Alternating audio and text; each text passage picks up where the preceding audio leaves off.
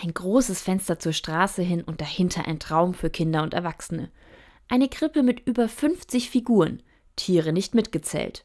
Die Figuren tragen die traditionelle Tracht des Ochsenfurter Gaus, eine Region im Süden des Landkreises Würzburg.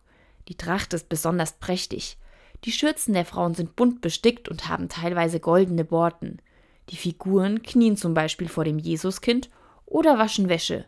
Besitzerin dieser Krippe ist Roswitha Düx aus Eichelsee im Landkreis Würzburg. Sie hat sich damit einen Traum erfüllt. Das hatte ich schon 25 Jahre ungefähr vor und es war nie Zeit dafür.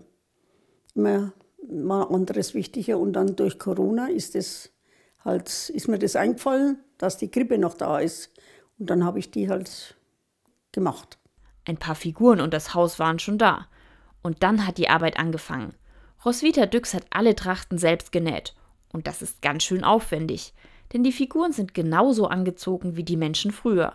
Bei den Frauen zum Beispiel. Unterhose, also bis zu den Knien, dann ein Unterrock, dann ein Badrock, noch ein Unterrock, ein Ausgleichsrock, den Oberrock, die Schürze, Leibchen, Mutze, Haarschmuck. Und das ist alles in den Krippenfiguren auch vorhanden.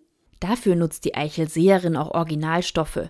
Die sind bis zu 140 Jahre alt. Das ist so, wenn ich jetzt eine Tracht habe, Rock oder Schürze oder sonst was, die sind ja meistens auch beschädigt kaputt.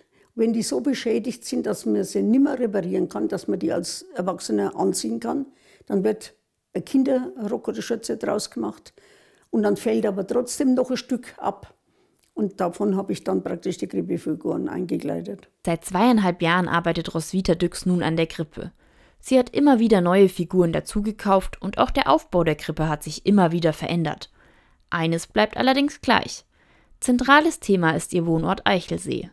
Ich habe halt das Dorfleben und Trachten, wie es früher war in Eichelsee, darstellen wollen. Den Dorfplatz und so wie das Leben halt war. Merkt auch die Bauern jetzt auf dem Feld gegangen sind mit dem Ochs oder ja, und die Leute im Garten, eine Oma, die ist halt immer in den Garten gegangen und ich habe die Frau sehr gern gemocht und das, darum habe ich die halt praktisch eingebunden. Und nicht nur sie ist verewigt, auch Roswitha Düx und ihr verstorbener Mann.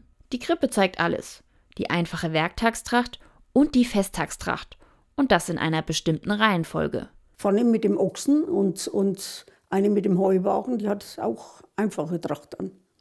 Aber die zur Krippe gehen oben, das sind halt schon die, ja, die Festtagstrachten. Denn immerhin geht es zum Jesuskind.